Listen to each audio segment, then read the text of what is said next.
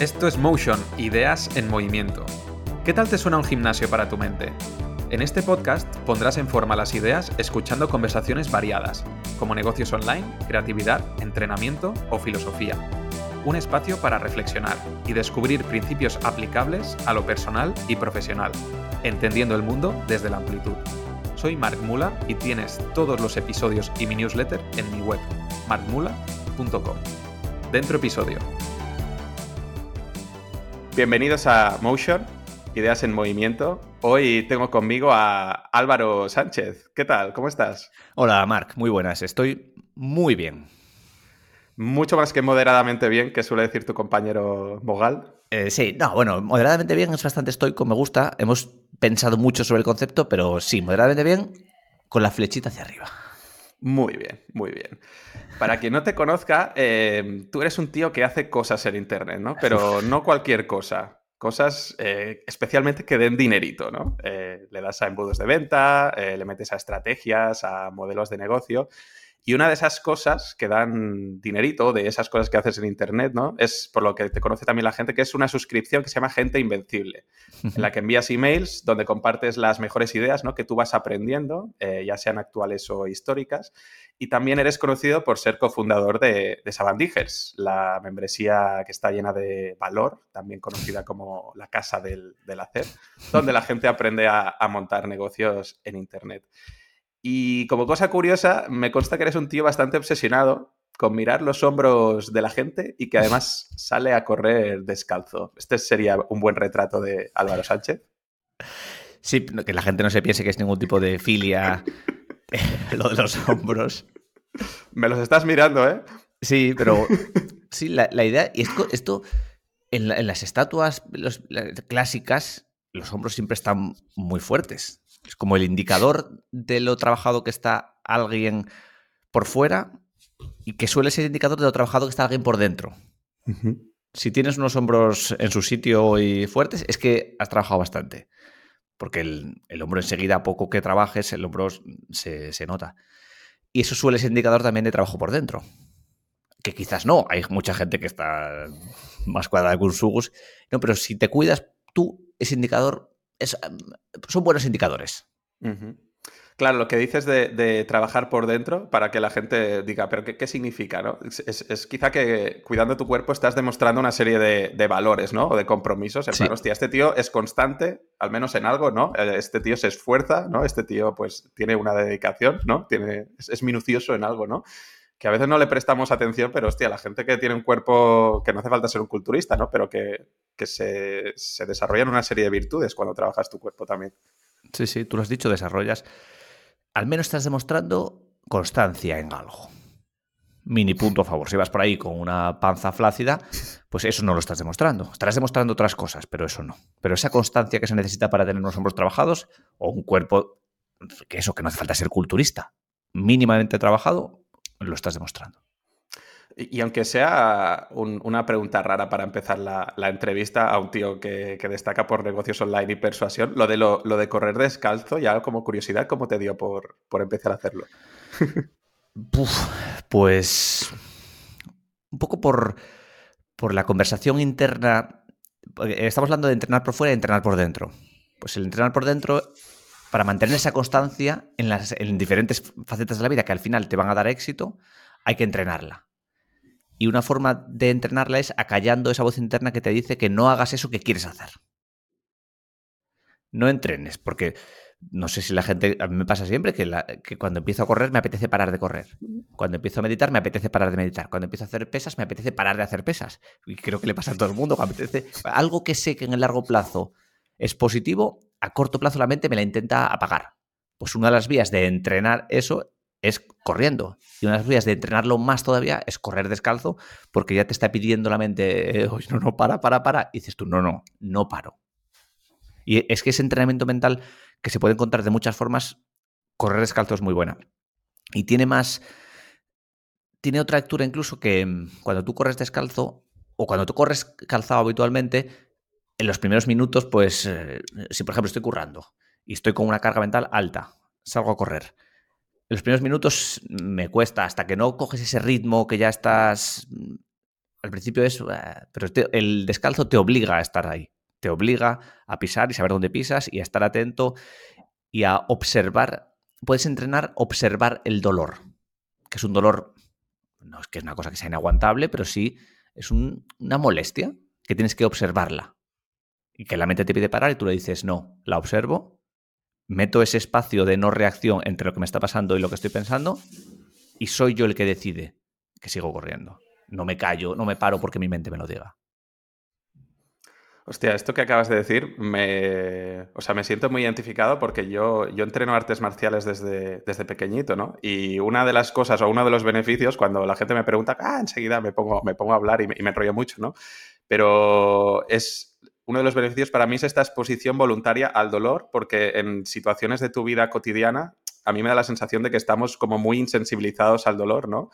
Y luego enseguida que tienes, pues eso, alguna herida, algún golpe, como no estamos tan expuestos, pues quizá tendemos a sobreexagerar, ah, ¿no? Y a, y a ser catastrofista y esta exposición controlada, controlada entre comillas, porque a veces hay accidentes, ¿no? Pero que durante las clases eh, s- sientes el dolor seguro, ¿no? Como tú estás diciendo con tus pies y te ayudan un poco a, a regular cosas también a, nivel mental para mí. Esta exposición al dolor físico, pues luego, de alguna manera, yo tengo la sensación también que te vuelve más, más resiliente, porque dices, hostia, estoy acostumbrado, qui- quizá te pasa, ¿no? A, sentir mucha incomodidad en los pies, o yo estoy acostumbrado pues a, a que me estrangulen y tener que estar relajado en esas situaciones cuando, cuando la mente diría, coño, ¿qué hago aquí metido, sabes? O que me, o que me intenten hacer una, una llave en el brazo que si no palmeo rápido me lo van a romper, ¿no? Y estas cosas mm, te curten de alguna manera, ¿no? No lo sé si te pasa lo son mismo.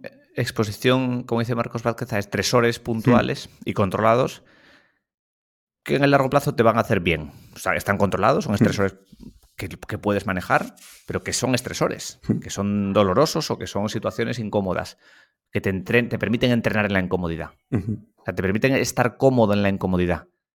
Y porque es que si no, si no lo fuerzas tú, la vida te, lo va, te va a poner en otras situaciones en las que te lo des sin entrenar. Porque eso va a pasar. Estamos hablando de, de correr o de practicar deporte y acabas de decir, em, si, si no lo entrenas, la vida, la vida te lo va a dar, ¿no? Em, o sea, lo que, lo que acabas de hacer es como destilar un principio de, de una acción o de una actividad. Has, has capturado un principio y este tipo de cosas son las que haces también en la suscripción de, ¿no? de Gente Invencible o, o es lo que te gusta a ti em, aplicar ¿no? a otros ámbitos, ver, ver qué principio puedes Sí. extraer de, de una cosa tan chorra como por qué corres descalzo y lo aplicas a otros ámbitos. Sí. Como descomponer Hmm. situaciones en principios básicos, en ideas básicas, que luego no son muchas. Enseguida, y en esta conversación saldrán muchas seguramente, que, que después esto es lo mismo que hablamos hace 20 minutos y esto es lo mismo que lo otro. Y en esa búsqueda de ideas ves como muchas se repiten y sí, va un poco por ahí la idea de los emails, va un poco de, de diferentes asuntos, temas, temáticas, profundizar e ir sacando modelos mentales, ideas, patrones que, que sirvan para tomar mejores decisiones, es- supongo. Ahora, si sacamos aquí algún principio, va a ser como muy espontáneo, pero tú sigues algún sistema o algún método como cuando te interesa. Voy a intentar ver, observar, a ver si, identifico algún principio en, lo que estoy estudiando, en lo que estoy investigando. Mm, No porque no funciona así, no funciona quiero encontrarlo. Eso tienes que tienes que exponerte y las ideas funcionan, se asocian solas. No tienes que voy a, a discur- discurrir esto. Ese momento eureka famoso, eso no, no funciona tal que así. Igual estás corriendo y dices, ostras, es verdad. O, estás en una o en esta conversación mismo sale una idea y se conecta con otra idea que, ostras, pues es verdad. Hace poco me pasó que estaba, estaba escuchando a un tipo hablar de, de por qué la gente está en clase media, la diferencia entre clase media y clase alta. Y luego, en, en un podcast en el que estuve, el tío hablaba, habló mucho de mentalidad de crecimiento y mentalidad fija. Y digo, joder, pues es que se me asociaron las ideas. Y, lo cuento muy rápido. La mentalidad de crecimiento versus mentalidad de, fija, es, la mentalidad de crecimiento es como tu gran activo, es tu capacidad de producir cosas. Tú te puedes quedar a nada, o puedes tener muchísimos activos, muchas casas, mucho dinero, pero que si lo pierdes, lo pierdes todo. Sin embargo, si tienes una mentalidad de crecimiento, si lo pierdes todo, como el activo que tienes es tuyo y es tu capacidad de crear, que es el gran activo, entonces no lo entonces volverás. Tardarás más, tardarás menos, pero tienes una mentalidad de crecimiento. Y la clase media, el problema es que, o lo que decía este tío, es que la gente en clase media, como el gran, la, gran limitación es cuando me va muy bien, me va muy bien, siempre estoy esperando que me vaya mal. Sin embargo, la clase alta tiene mentalidad de crecimiento, es me va muy bien y seguramente en algún momento me vaya mal, pero no importa, porque tengo mentalidad de crecimiento, aunque no lo sepan. La clase alta sale, sale, siempre sale, sale airosa de los asuntos. Esa es la gran diferencia. Y estas dos ideas no, no estuve conscientemente diciendo, voy a pensar con qué otra idea se asocia esto, sino que estaba escuchando este tío y luego escuché a este otro tío y dije, ostras, ping, como que se cablean. Esto, esto de la mentalidad, ¿no? De crecimiento puede sonar muy mágico, pero a mí también me ha venido a la cabeza el, triángulo típico de pensamientos, emociones y acciones, ¿no? O conductas, que al final sí que lo que piensas, no vamos a decir que, mm, no, no, vamos a decir lo de la ley de la atracción, que si piensas lo que te harás millonario, pues te van a caer aquí los billetes, pero que sí que el sistema de creencias que tienes o que las ideas que tienes te llevan a, tener una, una, como unas ciertas conductas, ¿no? Y la gente que tiene mentalidad de, crecimiento probablemente tenga mucho más fácil desarrollar o implementar una serie de conductas que los otros no tengan. Tal cual. Otra idea que se acaba de que se, que se conecta con esta. Pues están todas asociadas aquí lo que estamos diciendo. Es tú tienes unos resultados. Esos resultados te pueden gustar o no gustar. Pero si miras más atrás, esos resultados son frutos de unos comportamientos. Que puedes pensar, va, es porque hago esto. Ya, pero ¿por qué haces esto? ¿Qué hay detrás? Hay unas creencias que promueven esos comportamientos que generan esos resultados. ¿Dónde, ¿Dónde se hace el cambio? ¿Dónde quiere hacer la gente el cambio? En los resultados. ¿Cómo? Modificando comportamientos. Pero no se modifican comportamientos. Se modifican las ideas. Y detrás de todo eso está la identidad yo soy este que hago esto. Entonces, como yo soy este, las personas como yo tenemos estas ideas. Cuando tenemos estas ideas, hacemos estos comportamientos y estos comportamientos conducen a estos resultados. El origen de todo está en la identidad. Para tener unos, hombros fuertes no tienes que, tengo que ponerme como objetivo levantarte a todo. No, tú eres alguien que entrena. Punto. No tienes que preocuparte de nada más. Convertirte en alguien que entrena que es fácil de decirlo, pero no es fácil de conseguirlo. Pero ya se desarrollan todos los acontecimientos, ya tus ideas, cuando eres alguien que entrena, ya tienes las ideas en la cabeza que van a, que van a hacerte entrenar. Y, vas a, tener unos hombros fuertes. Sí, sí, es, me gustaría citar a la persona, pero es que no me acuerdo, pero eh, también me acuerdo de, un podcast que escuché hace, hace poco que, que decía, y daban consejo para las personas que quieren dejar de fumar, ¿no? Y cuando, pues eso, que alguien lo está intentando dejar y por la calle le preguntan, oye, ¿tienes un cigarro? Y en vez de decir, oye, no fumo, pues contestar, no, no soy una persona fumadora, porque esto te ayudará también a dejar de fumar, que te empieces a identificar como alguien que no es una persona fumadora. Claro, en vez de no, decir, claro. no es solo una conducta que no hago, sino, no, yo no soy fumadora. A partir de ahora tomo la decisión. Que lo estoy dejando, no, lo estoy dejando. Soy un fumador. Soy un fumador que ahora está rechazando este cigarrillo. Y del otro lado, no es que no, fumo, yo no soy una persona que fume. Entonces, no me cuesta. No sé si ahora estamos poniendo en juego la, creatividad. Es un, de la creatividad se, suele hablar como de un proceso misterioso, ¿no? Pero bueno, yo sé que tú le has, dado bastante caña, sobre todo en, en Gente Invencible tienes un bloque dedicado a la creatividad para que la gente le saque un poco el misticismo. ¿Qué, entiendes tú por, creatividad? La creatividad, por la definición oficial, es encontrar soluciones diferentes, pero que funcionen a problemas ya conocidos. Otros enfoques, pero que funcionan. La creatividad no es, mira este boli, vamos a, pensar en 10 formas diferentes que podrían ser. Pues podría ser un cigarrillo apagado. Eso no es creatividad, eso es procurrencia o otra cosa. La creatividad es que esto pueda ser otra cosa o otro enfoque diferente y que el resultado sea positivo y que sea útil, que tenga un beneficio mejor que el que tenía, mejor otra forma de, resolverlo diferente. Eso es la creatividad. Y funciona por asociación de ideas. Hay como dos grandes fases. El tema es más largo, pero como dos grandes fases. Una fase de exposición en la que tú recibes inputs, después intentas trabajar conscientemente esos, en resolver ese problema Después, lo normal es que llegues a un límite cognitivo en el que ya llegas a un tope, pero si te vas a entrenar, si te vas a entrenar, por ejemplo, o tareas de, ¿cómo le llamaste tú antes? Tareas de baja carga... Carga cognitiva, fuera de micro. sí. O conducir, eh, segar el césped de tu casa, si lo tienes, o pintar, o tareas que requieren un mínimo de concentración, pero no mucha. Y entonces por detrás la mente está trabajando, está, está asociando, está pensando, está pensando hasta que, ¡pum!, de repente, no es que de repente te, te levantes y, ¡ojo!, sino que has estado trabajando antes, el proceso es así. Ah, no, diga, termina, termina. que, es el proceso completo. tú te expones, haces un intento de resolución activo, pero todavía estás muy lejos de, de, resolverlo, de, de, ser creativo, de llegar a ese punto de creatividad. Después llegar a un punto de tope cognitivo que digas, esto no lo puedo resolver. Después le darás un descanso a la mente y por detrás, mientras más dificultad o más, creativo, más creatividad se necesite, más tendrás que dedicarle. Pero llegará un punto que tu mente esté trabajando por detrás y cuántas veces corriendo no te pasará que dices, ostras, esto. O, o haciendo cualquier actividad, ostras, esto, es verdad. Conducir, por ejemplo, es súper útil. Sí, sí. A mí, a mí no sé por qué. Yo soy un poco raro y me pasa mucho estos momentos cuando me hago una taza de, avena con leche. la gente fregando los platos o en la ducha, pero yo no sé. En ese impasse de prepararme los cereales se me ocurren muchas ideas, no lo sé. Y son tareas que, que, requieren un mínimo de concentración, de atención, pero que las tienes bastante controladas. Entonces, por detrás, eso está maquinando. Me viene a la cabeza eh, cuando entrevisté a Gabriela Campbell, eh, que ella, ella, es experta en escritura, ¿no? Eh, pero para hablar de escritura hablaba de, tipos de enfoque y creo que se parece mucho porque ella, ella hablaba de dos tipos de enfoque, el, el hiperenfoque y el enfoque disperso, ¿no? Y el hiperenfoque es un poco esto, cuando estás un poco peleado con el texto, peleado con la tarea o muy concentrado, ¿no? O cuando tienes una forma de abordar las ideas muy estructurada.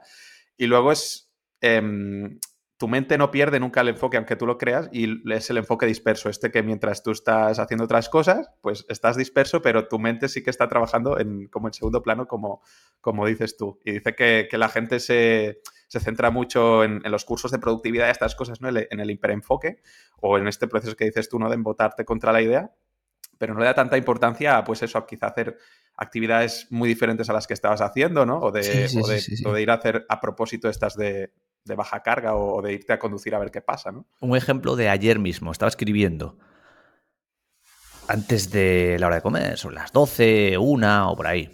Y a esa hora se suelen dormir los niños. Entonces, pues Carmen duerme, está durmiendo a uno, entonces yo mientras estoy con los otros dos. Y en ese momento había estado escribiendo, había parado de escribir. Me fui al salón, estaba con ellos y de repente es como si la mente empezara a, a reescribir todo lo que estaba escrito hasta ahora. Y yo, diciéndole, no, para, para, para, que, ahora mismo no, me pillas fatal ahora para escribir, que estoy con un niño en brazos, que no sé cuánto. Y la mente estaba ahí como sacando el email, sacando, sacando lo que estaba escribiendo, sacándolo.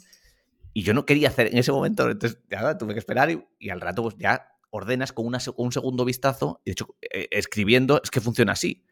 Haces como un, primer intento de escribir, intento, lo haces, pero es muy útil después escribir en una segunda tirada intentar cerrar un buen texto de una vez es muy complicado.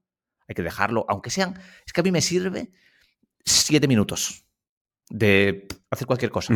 Y vuelves, la mente está otra cosa, y te concentras en el texto y lo ves con otros ojos. Ves, por ejemplo, ves faltas de ortografía, ves fallos, palabras que, al principio no estabas viendo. Y es gracias a esa segunda visión, porque la mente ha estado ya como ordenando, ha estado, ha estado un poquito de tiempo para, para digerirlo. Y esa segunda capa luego es mucho más potente. Pues mira, te, voy a hacer una pregunta que a mí me, me, inquieta mucho me pone muy nervioso muchas veces. Has dicho que, en tu cabeza estabas reescribiendo el email cuando tenías a, tu hijo en brazos, ¿no? Entonces, la pregunta sería que qué relación tienes con el azar y déjame darle un poco de contexto, que te explico un poco lo, que me pasa. Yo a veces, pues eso, por ejemplo, estoy, estoy en, un, en un paseo, me lo invento ahí y es una situación inventada, pero veo un monumento y a raíz de ver ese monumento es cuando me viene una idea que puedo relacionar con mi negocio, lo que sea, ¿no? Claro, esa idea ha sido una exposición muy azarosa, porque si llego a doblar la esquina un momento antes, no veo ese monumento y no tengo esa idea. Y si no hubiera, si quizá mi novia no hubiera, no se hubiera quedado en casa ese día, a mí no se me hubiera ocurrido salir para, bueno, pues para, para no escucharla, por ejemplo, porque ella da clases de inglés, ¿no? Entonces, como que depende de muchas cosas del azar y a veces me siento como frustrado porque no sé, en plan, Buah, es que si no hubiera pasado esto, no hubiera tenido esta idea y si no lo hubiera hecho. Y entonces a veces no sabes cuándo parar, ¿no? O, tú, por ejemplo, lo, separaste muy bien de, no, ahora estoy con el niño, no puedo seguir, ¿no? Pero quizá en ese, si hubieras seguido romiendo un rato, te hubiera venido una super idea y has de ser capaz de, decir, no, no, ahora, ahora no es el momento, ¿no? Ahora, no es el momento porque se me olvida. Es que se me olvida. Aunque vaya, oh, qué buena idea, Y luego me pillo el ordenador otra vez y digo, ¿qué, qué era esa, esa frase tan buena que se me había venido a la cabeza? Pues no la tengo. ahora. Y respecto a lo que dices, esto es, un sistema caótico. Un sistema caótico es cuando los, los, inputs, variaciones muy pequeñas en los inputs, producen variaciones en los outputs extremas e incontrolables, que no tienes ni idea. Y la vida es así. Entonces, que, que la clase de inglés de tu novia empezara un pelín más tarde, quizás, que fuese un detalle que o su alumno llegó tarde o pasó cualquier cosa, pues entonces ya hace que tú salgas un pelín antes o que entonces que cruces la esquina y te encuentres a un perro y ese perro se tropiece es imposible de controlarlo. O sea, la idea siempre es ir con la mentalidad de creador, porque con, como con los inputs recibiendo. A ver qué puedo producir yo, o mi mente qué puede producir recibiendo todos estos inputs que, que, tengo, estos estímulos, escucho, veo, hablo con gente, hago cosas y a ver qué pasa. Pero no vas, vas con mentalidad de crecimiento, no con mentalidad fija. De esto, ¿qué puedo, ¿qué puedo producir yo con esto? pero no puedes ponerle, intentar controlar eso. joder, qué, suerte que, porque si no hubieras visto esa estatua, quizás hubieras visto otra cosa y se hubiera asociado a otra cosa y el sistema es caótico, no lo puedes controlar. Sí, sí, tendré que, tendré que ponerme a meditar un poco. ¿Cómo, ¿Cómo haces tú para observar mis pensamientos desde fuera y gestionarlos mejor? La palabra meditar es muy sucia y muy manida y muy, incienso y muy, vamos a... Muy yógica. Muy om y tal. Pero no es más que lo que hablamos al principio de salir a correr. Es defenderte de tu mente. Aprender, entrenar, enfrentarte a ella. Como entrenas los músculos, pues entrenas la mente. Sí, sí. No, yo, yo, he intentado muchas veces eh, meditar. Siempre o sea, no, he, conseguido ser constante em, y he hecho meditaciones muy cortas. he durado, es que no lo sé porque ahora hace tiempo, ¿eh? pero meditaciones de cinco minutos son como las máximas que he llegado más o menos a, tolerar bien y sostenidas quizá durante un par o tres de semanas. Pero luego al final siempre acabo, acabo perdiendo el hábito. No sé si tengo que tirar de mecanismos de compromiso o alguna cosa así, pero siempre lo acabo dejando. Mecanismos de compromiso, sí, pero cuando estás tú contigo mismo es muy complicado en algo así. O le añades motivación externa de apuntarte a un grupo de meditación, entonces te sientas con 15 tíos y te sientas y te sientas dices, vamos a meditar media hora.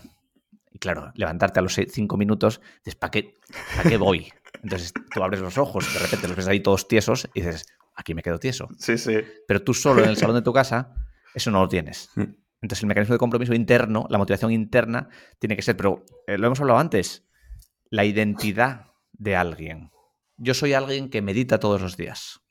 No tengo que meditar, no tengo que hacer un esfuerzo cognitivo, decir, voy a hacer esto, voy a poner despertador antes. No, lo introduzco en mi rutina porque ya está introducido en mi rutina. No tengo que hacer un esfuerzo porque cuando es cuando la palabra, por eso el sacrificio en 2020 diciembre de 2022 me, propuse una idea que me vino a la cabeza, que era el éxito no depende del esfuerzo. Alguien la leí o la escuché y, me, hizo todo el sentido porque este es lo mismo.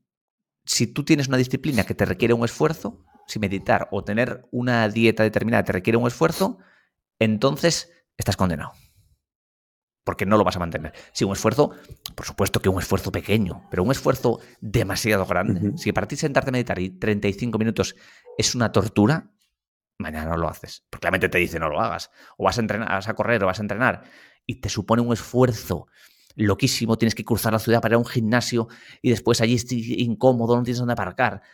No voy, no voy. Es como buscar el, sweet spot este, ¿no? El punto que, que suponga un reto, pero no imposible o, abrumador. Asequible. Porque si no es asequible, que sea en esa zona, la llaman zona Ricitos de Oro, que es la zona en la que es un reto, pero es la máxima donde tu, tu actuación es de máxima calidad. Yo siempre pongo el ejemplo de, partidos de pádel.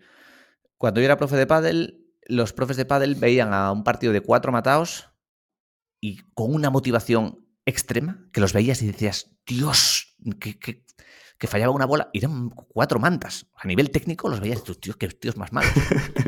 y había, había risa entre los profesores, mira estos y tal, que sí, que se creen y tal, jajajiji.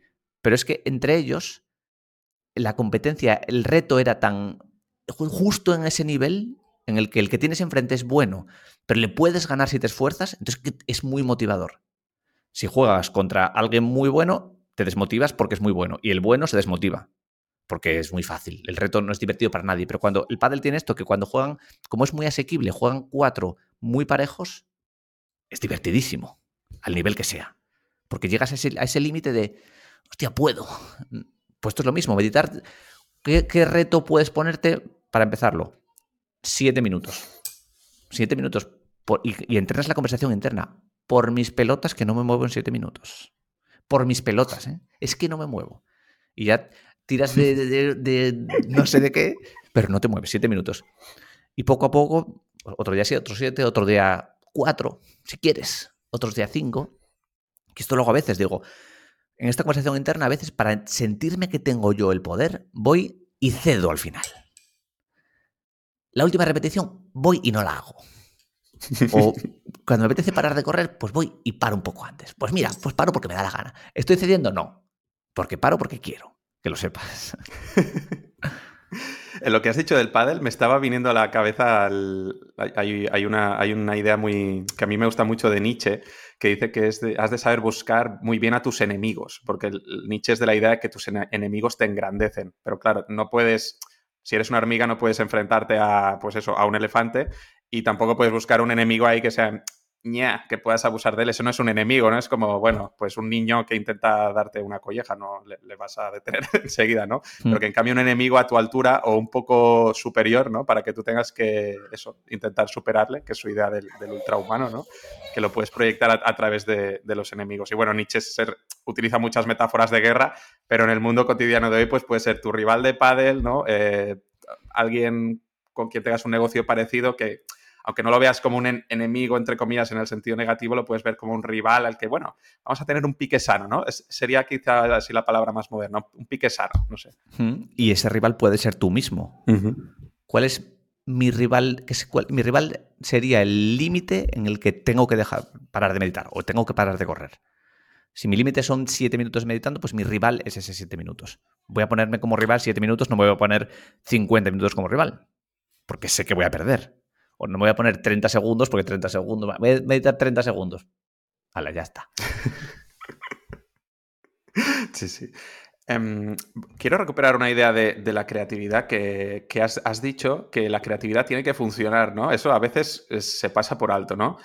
Entonces, a la hora de, plantear, yo qué sé, una, estrategia o, cualquier cosa que, quiera ser un poco creativo, a mí me da la sensación que a veces la creatividad de por sí añade un punto de incertidumbre, porque si haces algo diferente, pues como que pierdes un poco de certezas, porque ya no estás haciendo las cosas igual que antes, ¿no?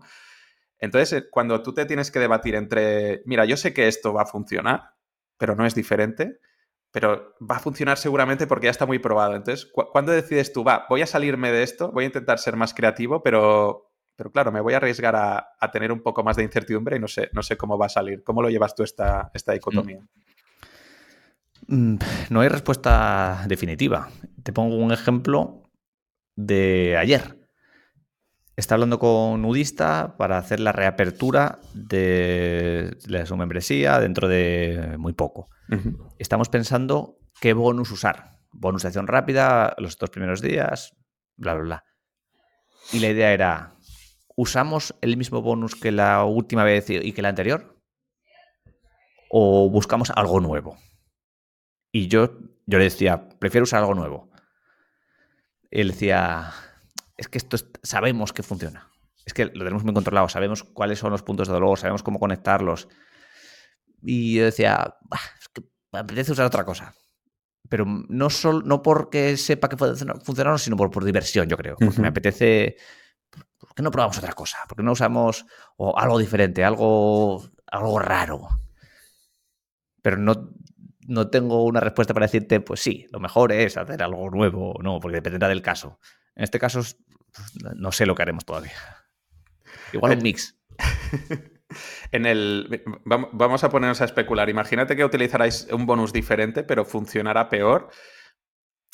Objetivamente se diría, pues ha funcionado peor, ¿no? Pero de alguna manera crees que os hubierais sentido como equipo también. ¿Habría alguna satisfacción o algún retorno intangible de haber, o que la gente hubiera percibido, hostia, estos han hecho algo diferente, ¿no? Porque el público al final no sabe cómo ha funcionado, ¿no? Vosotros a nivel interno quizá, hostia, ha funcionado peor, pero a nivel de lanzar mensajes, de, lanzar cierto tipo de percepciones, ¿no? Hostia, han hecho algo diferente. ¿Crees que hay también ciertos beneficios en que aunque no te salga tan bien, tomar el riesgo de ser creativo?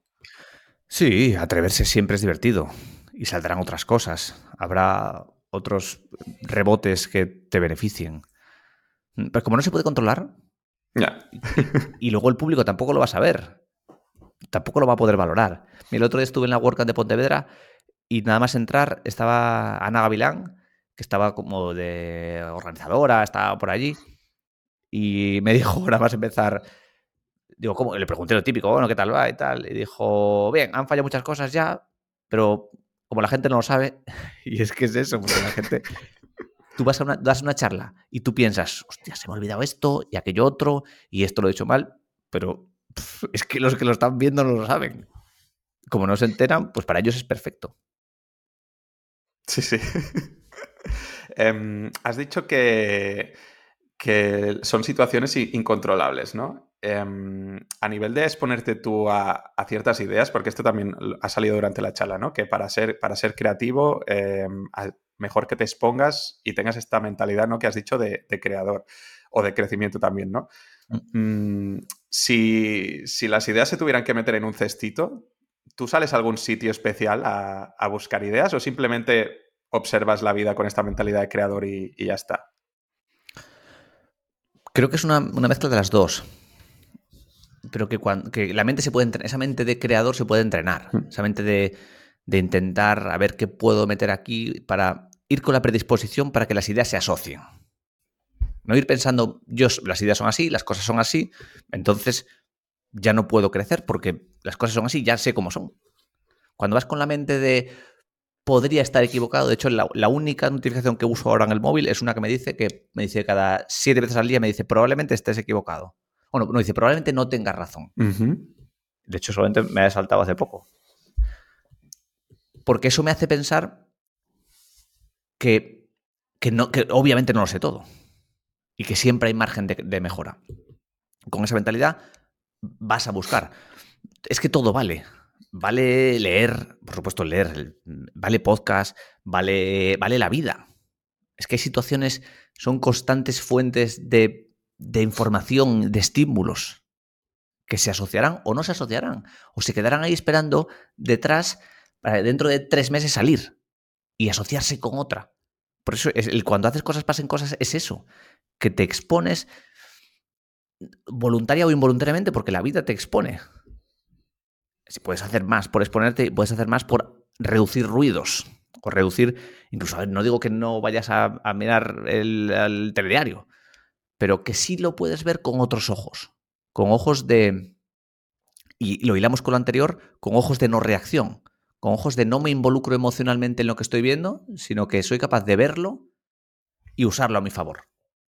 O oh, un terremoto no sé cuánto, le va a dar Putin al botón rojo y me involucro emocionalmente en esa idea o no me involucro. Si no me involucro emocionalmente, la puedo usar a mi favor.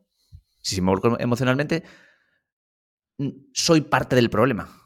Cuando tú empatizas con alguien, empatizas, pero no eres parte del problema. Eres parte de la solución y tienes que ser parte de la solución. Cuando recibes ese input, no, no, no sé si me estoy explicando. La involucra, cuando te involucras emocionalmente, ya no te permite pensar desde fuera. ya, ya has entrado ahí emocionalmente. Tienes que crear esa barrera para observarla y poder usarla a tu favor. Ese input sea valioso de verdad, no tienes que estar metido mm, hasta dentro. Vale, pues mira, déjame que te lo que te, pregunte por esto porque no, ya te digo, ¿eh? y probablemente yo también esté muy equivocado, pero ¿no crees que en alguna situación puede ser ventajoso fluir con esa emoción que, te haya impactado? Em, que, por ejemplo, a través de, ver alguna cosa que te haya provocado ira, puedes canalizar esa ira para tener una, idea, no lo sé, en, que sirva para algo o, conectar con, no lo sé, con la tristeza o, con, o, con, cierta alegría, con cierta motivación? O... Claro, hacer un uso consciente es perfecto. Sí, pues me voy a. voy a ver este vídeo para generar este estado de ánimo que me va a permitir hacer esto. Vale, Pero en el uso no- consciente pondrías la, la clave diferencial, ¿no? Sí, en el uso consciente, claro. De voy a escuchar esta canción porque sé que me va a motivar, sé que me va a generar un estado de ánimo que me va a permitir entrenar, que me va. ¿Cuánta gente se pone música antes de entrenar? Como incluso antes de escribir. Porque generas ese estado emocional que te interesa generar, te interesa inducirte en ese estado que te va vas a producir mejor. Para escribir, porque. o- y para vender. Eh, Vender es una transferencia de emociones. Y si tú estás con la emoción de la bajona, eso sale. Y te cuesta mucho más. Sea, lo difícil de escribir es conectar con la, con la emoción que se necesita para escribir. Pero cuando llega un punto que estás en esa emoción, que estás en ese punto, es muy fácil. O sea, salen, es mucho más fácil escribir. Pero la diferencia creo que en- entre empatizar es, es que tú lo, eres capaz, sin sentirlo, es capaz de sentirlo. O sea, sin, sin estar, sin que la emoción sea tuya, puedes llegar a sentirla, pero con distancia. Porque eso, eso es lo que te permite sacar la, vi- la- la mirada y usarlo para aportar. Esos son los beneficios precisamente que dicen de la meditación, de ¿no? la capacidad de observar como, como en tercera persona los pensamientos y las emociones para, ¿no? para verlos discurrir y Estamos hablando todo el tiempo pasa. de lo mismo. Sí, sí. Marc. Todo el tiempo lo mismo. de principios. Es que ese pasarse el juego de la vida. Mientras, o dos o tres minutos antes, has comentado una cosa curiosa que los mensajes estos que te van llegando al móvil, has dicho, si lo he pillado bien, has dicho la única aplicación que tengo en el móvil, ¿puede ser? No, no, no. La única notificación. Ah, que vale, tengo- notificación. Digo, vale, porque quería, si no. Oye, dime por ahí. Pero sí que sé que, que, has, has- que has llevado últimamente un proceso un poco, no sé si llamarlo, corrígeme, pero de desintoxicación digital o, o- o parecido, ¿no? Pero, ¿cómo, cómo es tu proceso de ahora que en- creo que te expones escasamente o casi nada a redes sociales o a mensajería o a noticias a través de- del teléfono? Sí, me quité WhatsApp, me quité Twitter, Instagram, Facebook. Solo usaba bastante Twitter, Facebook e Instagram no los usaba apenas, pero bueno, me cerré las cuentas por LinkedIn tampoco lo usaba, me salí de, grupos, reducí la carga de ruido y fue por tiempo más que por otra cosa.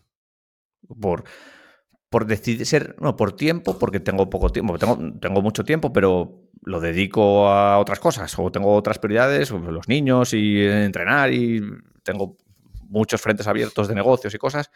Entonces, uno, por eso. Y dos, por decidir yo cuáles son mis inputs. Porque todos esos inputs son muy random. Por mucho que puedas enfocarlos desde ese, desde ese punto de vista que decimos de los veo como creador y no como consumidor, no me involucro, es muy complicado. Entonces, para ahorrarme ese trabajo emocional de decir, veo esta noticia y me dan ganas de cagarme en sus muertos, o me dan ganas de. o me genera un estado emocional que, que yo en ese momento no, no me interesa, pues entonces prefiero. Muerto el perro, se acabó la rabia.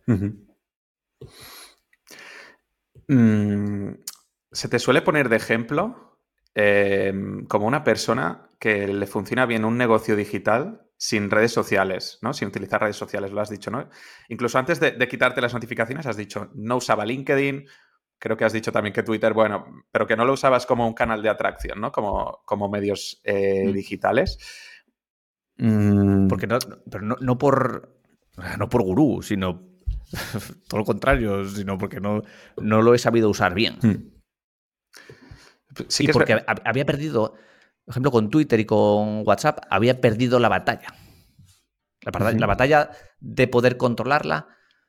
Y, y pongo el ejemplo siempre de que tenía el, móvil hecho de todo para no mirarlo. En otra habitación, lo metí en una caja. Eh, Tenía eh, malditos hábitos de Charlie Sí. y lo metía en una caja. Metía como en la caja que venía en el producto, metía el móvil ahí, como, no sé, como esa barrera, de, está ahí, no lo miro. Usaba Freedom, para Freedom, que es aplicación para limitar los accesos, pero en ningún momento me podía quitar las ganas de mirarlo. O sea, no lo miraba. Eso podía estar controlado, pero las ganas de mirarlo lo te- las tenía siempre. Estaba en el parque con los niños por la tarde. Vale, no miro el móvil. Tengo el móvil en el bolsillo. Podía no llevarlo, sí, podía dejarlo en casa, pero no lo dejaba en casa. Entonces está en el bolsillo y la, ten- la tentación de mirarlo te- tenía que estar como demasiado pendiente de no mirarlo cuando me apetecía mirarlo. Y en esa batalla estaba cansado. Y dijo, joder, pues, pues ¿sabes qué? Aquí mando yo, fuera WhatsApp. fuera WhatsApp, fuera grupos, fuera Twitter, fuera. Porque ese, ese turné que haces en el móvil, que lo hacemos todos. Miras, pues miras Twitter, miras WhatsApp, miras Telegram, miras no sé, Discord, miras no sé qué, y, que, en realidad no es nada. Que es como, bueno, a ver esa recompensa variable. Un poco de dopamina. Que tan adictiva es. A ver, a ver, a ver qué tengo por ahí, mami. A ver qué chute de dopamina rápido me puedo llevar. Pues como no lo podía controlar, pues reducir esos estímulos. Pero que ojo, ¿eh? que la mente es súper lista y súper fina. Como quité primero toda la recompensa variable. O sea, llegar, recompensa variable es entrar y a ver qué me encuentro que puede ser un chute de dopamina. Y luego la mente me, llevaba a mirar la aplicación de Google, porque sabes que Google tiene un feed, que es el Discovery, vale, sí. que te saca un timeline también. Y digo, pues me lo quito. Y luego, eh, como te dije que estaba equipando ahí un box y tal, eh, lo último es que me lleva a Wallapop. De a ver qué hay en Wallapop, tío, te lo puedes creer. Y ya, ya es por, por, por ese chute buscarlo. Es como entrar cada día a un centro comercial. Claro. Acabarás ya, no sé por dónde, ya no sé por dónde meter las tijeras ya, para cortar. Yo noto que me pasa, yo, yo, también llevo sin notificaciones, no tengo ninguna, ¿eh? Em, creo que un año y medio, dos años, y durante un tiempo me ha dado cierta paz, pero ahora sí que estoy dándome cuenta de que como no hay, como no hay notificaciones, entonces entro a ver qué hay, ¿sabes? En plan, bueno, pues no sale el, mensaje rojo en WhatsApp, pues voy a entrar en WhatsApp a ver qué hay. Y muchas veces no hay nada, ¿sabes? Pero bueno, ya he entrado. Y venga, y entonces hago los tours estos que dices. Y no sé si está siendo peor el remedio que, la enfermedad. Yo creo que igual, porque ibas a entrar igual. Si hay notificación, ibas a entrar igual. O sea, las ganas, ya no es entrar, es el hecho de mirarlo. Hmm de sacar el móvil y mirar. Hmm. Y mientras menos exposiciones tengas, mejor. Aunque luego lo pierdas el tiempo en Wallapop. que es batalla perdida, Mark. sí, sí, nuestro cerebro. Es, nuestro cerebro de mono eh, no puedes hacer nada. No, puedes hacer nada. Son unos instintos que te manejan y te manejan. Últimamente les está dando caña, ¿no? A esto de, intentar, no, sé si llamarle biología, pero aprender más un poco los condicionantes genéticos o biológicos de, la hmm. conducta humana, ¿no? Porque te, escuché, no sé si lo, mencionaste con Marcos Vázquez de Fine Revolucionario en otra charla, ¿no? Que, que, estabas leyendo a Richard Dawkins, ¿no? Y, y, bueno, otros autores así más, bueno, que no, no tienen en teoría no tienen nada que ver con la persuasión, pero para ti tienen mucho que ver con la persuasión y, y los negocios. Ah, es alucinante las conexiones. Esos comportamientos que pensamos que son racionales, comportamientos que llegan y tú no estas importancia, piensas que pues tienen una cantidad de ellos, un origen primitivo que está escrito en tus genes. Y la diferencia entre hombres y mujeres a mí es un concepto que me tiene absolutamente loco. Todavía ayer lo hablaba con un colega que ahora con los colegas quedó en el parque y y me decía, ah, me voy ahora que queda con una de Tinder y no sé cuánto. Y empecé a decir, joder, Tinder, estoy, estoy harto de Tinder, decía, porque siempre es lo mismo, tengo que contar el rollo a todas las tías de quién soy. Y porque como que y venía a decir que era muy pesado porque las tías necesitaban saber muchas cosas. Y él decía, joder, pero sí, a ver, ¿para qué vamos a Tinder? La transacción. Y terminamos hablando del concepto de inversión parental, que es una idea loquísima que que es la inversión parental es la cantidad de energía, de recursos que un hombre o, un humano tiene que aportar para reproducirse. Y el caso de la mujer y el hombre son extremadamente opuestos. La mujer necesita, tiene que, criar, o sea, que gestar, parir y alimentar. Sí, sí, arriesgarse a morir, de hecho, si estuviéramos hace muchos, muchos años. Como mucho, ¿cuántos podría tener al año? ¿Cuántas veces podría reproducirse? ¿Una? Y ya es una barbaridad. O sea, dos en dos años o tres en tres años es una barbaridad para el cuerpo. Una barbaridad. Se puede hacer, pero es duro para el cuerpo. ¿El hombre? ¿Cuál es la inversión parental del hombre? El hombre puede tener tres hijos todos los días. Y no pasaba nada. Y eso cambia todo. Todo porque la mujer no puede arriesgarse. Está escrito en sus genes que tiene que elegir muy bien porque... ¿Y por qué él necesita elegir? Porque tiene que durante mucho tiempo de su vida no va a poder, necesita recursos, necesita recursos. Entonces busca el hombre que más recursos le dé. ¿Por qué los futbolistas todos están con modelos? Por guapos, no. Porque ellas, o incluso los, los de la vida, porque a nivel inconsciente, igual suena machista, y sonará machista, las mujeres están cableadas para buscar proveedores de recursos porque durante un tiempo ellas no van a poder producir. No van a poder hacer nada. Entonces tienen que elegir muy bien a sus parejas sexuales. Están cableadas para ser así. Porque su inversión parental está desproporcionadísima respecto a los hombres. Y el hombre, y como las, las, como las estrategias son o de pelea o de exhibición, los hombres, las mujeres tienen que exhibirse para atraer a los mejores machos. Y los hombres tienen que pelear entre ellos. En otras especies no es así. En otras especies, pues el que se exhibe es el macho. Sí, como los, algunos pájaros de estos que hacen unos rituales que parecen de un circo. Claro, o los pavos reales que sacan las plumas y eso. En la nuestra, los machos compiten, pelean y las mujeres se exhiben. Y se exhiben. Y es que el rival de la mujer es la otra mujer, por el, pero pero por lo que es, por el, porque el hombre, porque tienen que ser exquisitas con la, con la elección. Tiene que ser un proveedor de recursos. ¿Y por qué los, hombres buscan mujeres fértiles? ¿Qué, indicadores hay de fertilidad? Tradicionales, pues las caderas, los pechos. ¿Qué, es lo que atrae a los hombres? Indicadores de fertilidad. ¿Los hombros? los hombros. Los hombros. Los hombros eh, y la, el macho alfa, la, la la complexión del macho alfa es de hombro ancho, de mandíbula marcada, de, proveedor de recursos. Podríamos hablar infinito porque de, otras estrategias de por qué los por qué las quinceañeras o por qué las, las jóvenes se les atraen los malotes también, porque hay, hay una cantidad de información que parece que no está relacionada, que son cosas que suceden, pero ¿por qué suceden? Hay unas explicaciones biológicas profundísimas que guían un montón de comportamientos. Y los comportamientos de compra, cuando, porque cuando tú manejas es cuando entiendes esto, ves lo, que hay que pulsar, ves los motivadores profundos de la gente. Y cuando los tocas, es que la reacción es inmediata.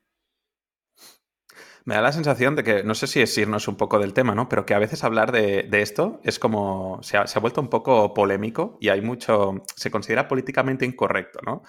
como puede ser algo, sobre todo por lo que has dicho tú, ¿no? De diferencias biológicas entre hombres y mujeres, que se puede decir en una cosa tan light simplemente que las mujeres son más tolerantes a, la fatiga, por ejemplo, cuando están haciendo repeticiones, pues pueden, normalmente con el mismo porcentaje de su repetición máxima, sacan más, más repeticiones que los hombres o que, o que se recuperan antes, ¿no? Em, pero cuando te metes en diferencias conductuales, ¿no? Parece que es, no se quiere hablar de esto de, que hay diferencias, de, por qué, de por qué hay conductas diferentes en hombres, en hombres y mujeres. Y, a la que dices algo, parece que, te cancelan. Mm. Cuando estás pues un poco cortando el conocimiento o la, investigación, ¿no? La realidad es así. La paternidad provoca en los hombres como una especie de estrés puntual por los recursos.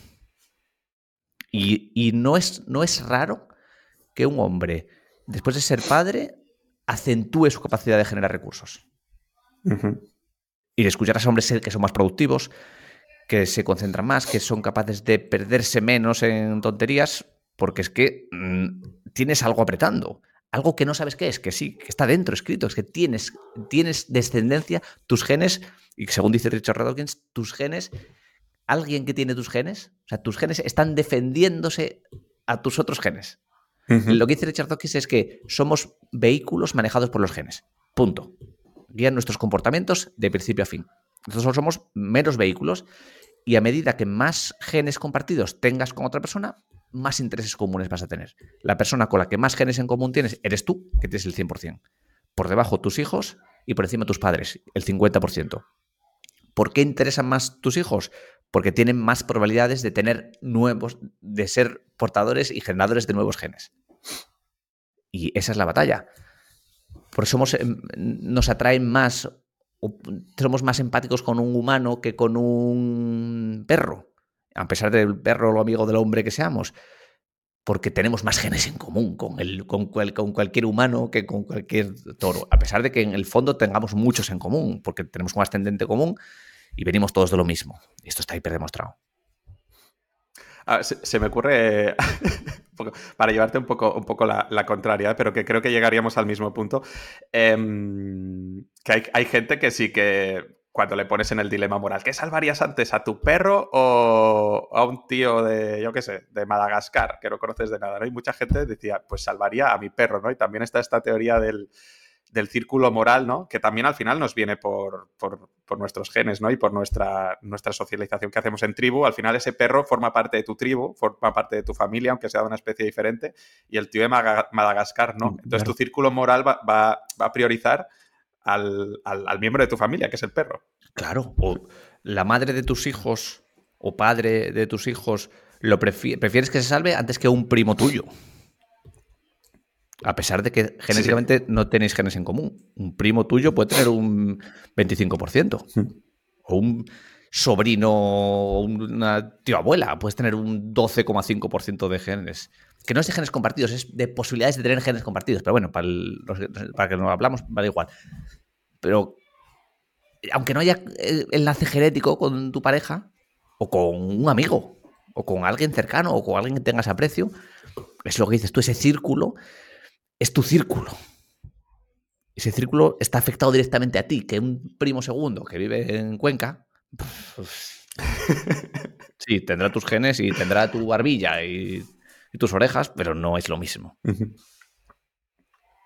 Biología o biografía, se dice, ¿no?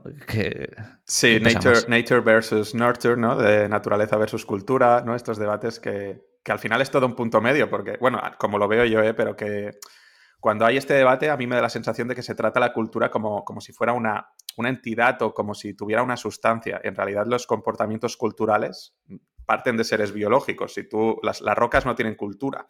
Si eliminas los seres vivos o la biología, te quedas sin cultura. Entonces, todo comportamiento cultural, pues tiene que partir de, seres biológicos. Y los seres biológicos están condicionados, que quizá no determinados, pero muy condicionados por, pues por sus genes, por cómo estamos configurados. Claro, pero en la capa superior, dos humanos por separado, al juntarse se produce algo nuevo. Mm. esa cultura sucede por que es, la gran, como el, gran fenómeno del humano que permitió al humano crecer, es nuestra capacidad de crear o de creer en cosas que no existen. La ficción, el dinero, ¿qué es el dinero? El dinero no es nada, es un invento en el que todos confiamos, en el que todos creemos. Eso es cultura. Y tiene mucho peso. Y incluso la cultura va teniendo peso después en la biología o en la genética. Porque ciertos comportamientos, tanto con miles de años, pues llegarán a un punto que calen a, nivel ADN. Como nos estamos acercando a, la hora, eh, quería preguntarte sobre esto específicamente, a ver, si lo podemos enlazar, que hemos, hemos pasado un poco de, creatividad, ¿no? Y de, hemos pasado por encima eh, de, tu suscripción de, Gente Invencible, y ahora estábamos sacando de, temas que no tenían nada que ver con los negocios online, pero que a ti te interesaban, ¿no? Eh, te exponías a estas ideas, por ejemplo, sobre, sobre Richard Dawkins para vender mejor. En tu, en tu membresía, pues que hay persuasión, negocios online, creatividad de repente dedicaste un bloque para hablar de felicidad hasta el punto que también, pues, eh, pues tú eres un tío que se te conoce por negocios online, por persuasión, pero cuando fuiste al podcast de Marcos Vázquez, tú eras el tío que venía a hablar de felicidad, ¿no? Y un poco este, no sé si estás haciendo alguna transición o, fue un bloque que lo metiste por alguna intención en concreto, pero ¿por qué, ¿por qué creías buena idea o por qué se te ocurrió empezar a hablar de felicidad en tu suscripción de Gente Invencible? Pues por aprendizaje. Experiencia personal.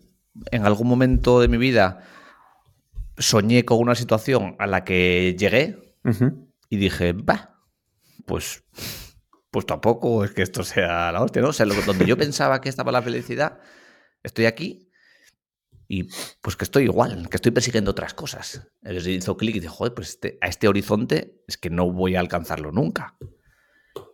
Y como estaba en un momento buscando nuevas temáticas, creo que lo propuse a los escritores. Estoy pensando escribir sobre felicidad así a lo loco. Que hay infinitas fuentes y es un tema tan, tan de coge, tan, hmm. ¿vale? ¿Cómo concretamos esto? ¿Qué es la felicidad? Hay mucha de carga estoico, hay mucho, hay mucho de lo que estábamos hablando al principio, de controlar de ese punto medio, de controlar, de no reacción, hay mucho de budismo, hay mucho de meditación, hay mucho de entrenamiento físico, entrenamiento mental, pero fue por cómo puedo avanzar yo en mi nivel de felicidad. Si yo pensaba, estoy en un siete y medio, 8, estoy muy bien, estoy sano, tengo tiempo, tengo dinero, tengo hijos sanos, vivo en un entorno seguro, mis genes están cerca y con una buena relación y tienen salud, es que es muy complicado que mi vida vaya mejor. Pues es muy complicado, o sea, me, pongo a pensar y es casi, casi imposible que vaya mejor. Pero no lo siento como tal. ¿Qué está pasando ahí? Entonces di con el concepto ese de dukkha, que es muy budista y muy de vipassana, que lo llaman la desdicha innata al ser humano. Y es que siempre tienes algo que no quieres y siempre quieres algo que no tienes. Siempre. A ti te duele un pie ahora y no lo quieres, lo tienes, pero... Y quiero tener unos hombros más fuertes, pero no los tengo. Eso es así. Entonces llegar al 10 de felicidad es imposible. Y la, el, resumen rápido de todo lo que aprendí después de todo, de leer mucho, muchísimo y mm, echarle más horas que un reloj, es que, que vivir no siempre mola tanto. Y lo dijimos al principio, entrenas para cuando la vida no mole tanto. Porque llegará un momento que no mole tanto. Y todo en la vida siempre te lo está esperando. Y lo hilamos con todas las ideas, porque la clase media piensa, oh, mierda, ahora viene mal. Mentalidad fija, mentalidad de crecimiento, clase alta, pues clase alta con las comillas, sí, va a venir mal. ¿Y qué? Porque yo estoy entrenado para que venga mal. Y me da igual que venga mal. Sé que va a venir mal. Sé que el juego es así. Y sé que, sé que voy a querer cosas que no tengo y sé que voy a tener cosas que no quiero. El, Duca va a estar en mi vida siempre. Para eso entreno. Porque solo voy a encontrar la felicidad entrenando. Y siendo capaz de pelearme con esas circunstancias de la vida que van a llegar. Punto. Y no hay más. Y eso es la felicidad. Momentos puntuales de felicidad disfrute puntual, un rato con algo de sexo, una copa de vino si te gusta el vino, mirando al sol, yo qué sé. Y luego alejar la mirada y ver que tu vida va bien. Esa combinación de los dos es lo que te da la felicidad. O esa es mi conclusión y la que he llegado después de leer a un huevo de gente que decía lo mismo. Así que la conclusión tampoco es mía. Pues déjame preguntarte, porque mucha gente creo que también se lo preguntará, de investigar sobre felicidad o leer sobre felicidad, ¿te ha ayudado a ti a, estar mejor? ¿Estás mejor que antes después de haber hecho toda esta investigación? Sí, sí, sin duda. Sirve. La respuesta es sí. sí. Sí, ordenas ideas, entiendes cosas. Me apunto a clases de guitarra ahora y el mm. profe me decía, no sabes lo que yo he aprendido de guitarra dando clases de guitarra. Porque el tío me explicaba que sí tocar. Le decía, ¿con qué, ¿con qué guitarra toco? ¿Con qué dedo toco la guitarra? Y el tío me empezó a dar una masterclass ahí de que si podías apoyar el dedo pulgar y tocar la otra cuerda o, soltarla o solo... Y decía, esto yo no lo hubiera aprendido en la vida si solo toco la guitarra. él toca por grupos y hace sus bolos y tal. Pero si no hubiera dado clase, esto es imposible. Entonces, cuando tú te obligas a aprender algo para contarlo, es que las ideas hacen otra cosa. Se ordenan, lo sistematizas. Y encima, si te gusta sistematizar, que es mi caso, necesito entender las cosas. Mi mente me exige comprenderlas para poder avanzar. Y, si, en ese caso, pues se engancha muy bien con lo que hago ahora mismo. Mira, no sé si para enlazarlo con. Pero es que me, acaba de venir a la cabeza esto en. En deporte se suele llamar competencia reflexiva y se diferencia de, la competencia física, ¿no? Que esto pasa mucho en, fútbol o en cualquier deporte que veas, que hay gente que es buenísima en lo que hace, que puede ser excelente, tiene muy buenas competencias físicas, pero luego le explicas y ahí le preguntas, ¿y cómo haces esto? Y no te sabe explicar el, gesto más mínimo de, un, swing de, golf, no sabe cómo lo hace, ¿no? En cambio, hay entrenadores muy buenos que quizá no han sido tan buenos jugadores o practicantes, pero que tienen esta competencia reflexiva y que la tienen, por lo que has dicho tú, ¿no? De que ponerse a analizar las cosas para tener que enseñarlas, descomponerlas, simplificarlas, ¿no? Y hacer que la gente aprenda más rápido. Claro, claro, el fútbol es perfecto. Messi, explícale, dile tú que te explique cómo esquiva a los rivales. Si él vienen y él los esquiva y ves vídeos suyos con siete años y el tío los esquivaba igual. Él viene y los esquiva. ¿Por qué? Pues no sé. Igual Guardiola luego sabe cómo usar eso. Entonces le dice, no, tú tienes que venir aquí, recibir, el interior te la va a pasar, entonces cuando vas a poder usar esto que sabes hacer, en este punto, no a mitad de campo, sino a tres cuartos de campo, porque bla, bla, bla. Ese es la otra, el otro enfoque. Y, si Messi se obligara a, intentar entenderlo y a tener que explicarlo, pues seguramente le fuera mejor. O sea, le, sería útil para, ah, pues mira, hago esto, entonces basculo hacia la izquierda, entonces cuando veo que su pie del, rival va a aventar, entonces me hago al otro lado. que seguramente hay una explicación para el regate de Messi. Sí, sí en, la sí, en la manera de apoyarse. O sea, esto lo sabría, pues eso, alguien con competencia reflexiva te sabría decir, me lo invento, ¿eh? pero tienes que bascular el 70% de tu peso hacia una pierna antes de cambiar hacia la otra. Y a alguien que se lo está enseñando eso le va muy bien. Ah, vale, primero casi todo el peso aquí lo cambio. Pero la otra persona dice, no sé, a mí me sale solo, ¿sabes? Tal cual. Mira, te pongo un ejemplo de cosas que no se pueden aprender. Yo jugué muchos años a, fútbol mm. y a mí se me daba bien regatear, pero amagando. Amagando es, ya me voy a un lado y, hubo una época que me flipé. Yo veía mucho fútbol y decía, Joder, yo quiero aprender a hacer bicicletas que molan mucho. yo creo que fueron los tres peores años de mi vida que no regateaba a nadie porque estaba todo el día intentando hacer bicicletas que no sabía hacerlas. Hostia, pues insististe, insististe, ¿eh? Insistí y sin éxito. Sí, sí. Sin éxito. Y, dejé de jugar fútbol y, no he hecho una bicicleta bien en mi vida. Y creo que no, ya no la voy a hacer, obviamente. Pero eh, me empeñé en intentar entenderlo, ¿vale? Si hago así, entonces pisaba el balón hacia adentro para salir con la pierna hacia afuera que fuera más fácil, pero ni así, nada, nada locura. Esto es la otro no tenía que pensarlo. Esto enlaza con una lección de negocios que sueles decir, que, o sea, de esta anécdota de céntrate en, tus fortalezas, ¿no? extraemos otro principio universal, oye, lo que se te da bien, explótalo hasta, hasta el infinito. No te centres ahí. Y no veas porque otro haga bicicletas, no quieras hacer bicicletas. O inténtalo un poco, pero... Sí, sí. Sí, porque este es otro debate, ¿no? De ¿me potencio mucho lo bueno o, me centro en algunas debilidades, ¿no? Que hay otro principio también que sería el de que las cadenas se rompen por el eslabón más débil.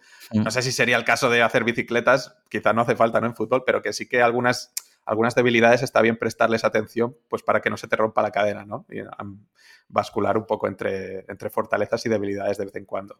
Sí, eso con ventas se conecta muy fácil porque cualquier producto no, no, vale lo que vale el producto, sino que vale lo que tú eres capaz de transmitir. Y la cadena más débil, el eslabón más débil suele ser tu capacidad de, contar los beneficios de tu producto. Tu producto es muy bueno, yo lo sé, porque lo sé, porque lo he probado y tal, pero el resto de la gente no lo sabe. Entonces tienes que ser capaz de contárselo. Y el eslabón más débil casi siempre es ese. Bueno, Álvaro, me mola mucho la, charla que hemos tenido. Eh, ha, sido mucho de, bueno, de conectar ideas y, y un poco es, no sé ¿Cómo se llama este podcast? Ideas en movimiento. Pues entonces. Me ha, venido, me ha venido a pelo, tendré que ponerlo siempre de, ejemplo. Que rueden las ideas.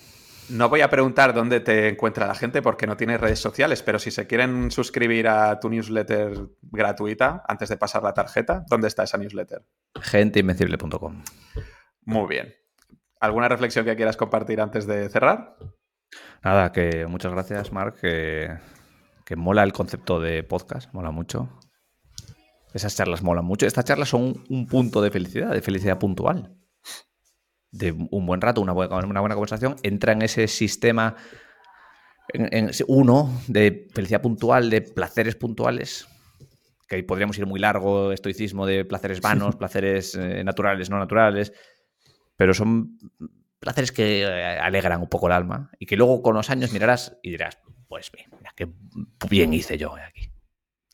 Yo por lo menos, eh, yo me lo paso muy bien, no sé si lo hago bien o mal, pero yo me lo paso muy bien. Si dices que para ti ha sido un momento de felicidad puntual, oye, pues mm, súper recompensado me siento. Y si, además de rebote, quien nos esté escuchando y haya llegado al final, pues también ha sido un momento de felicidad puntual, oye, pues yo mm, súper gratificado. Pues que lo disfrute, que ya vendrán maldadas.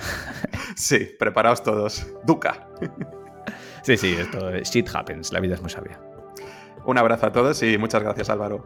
Gracias, Marc. Chao.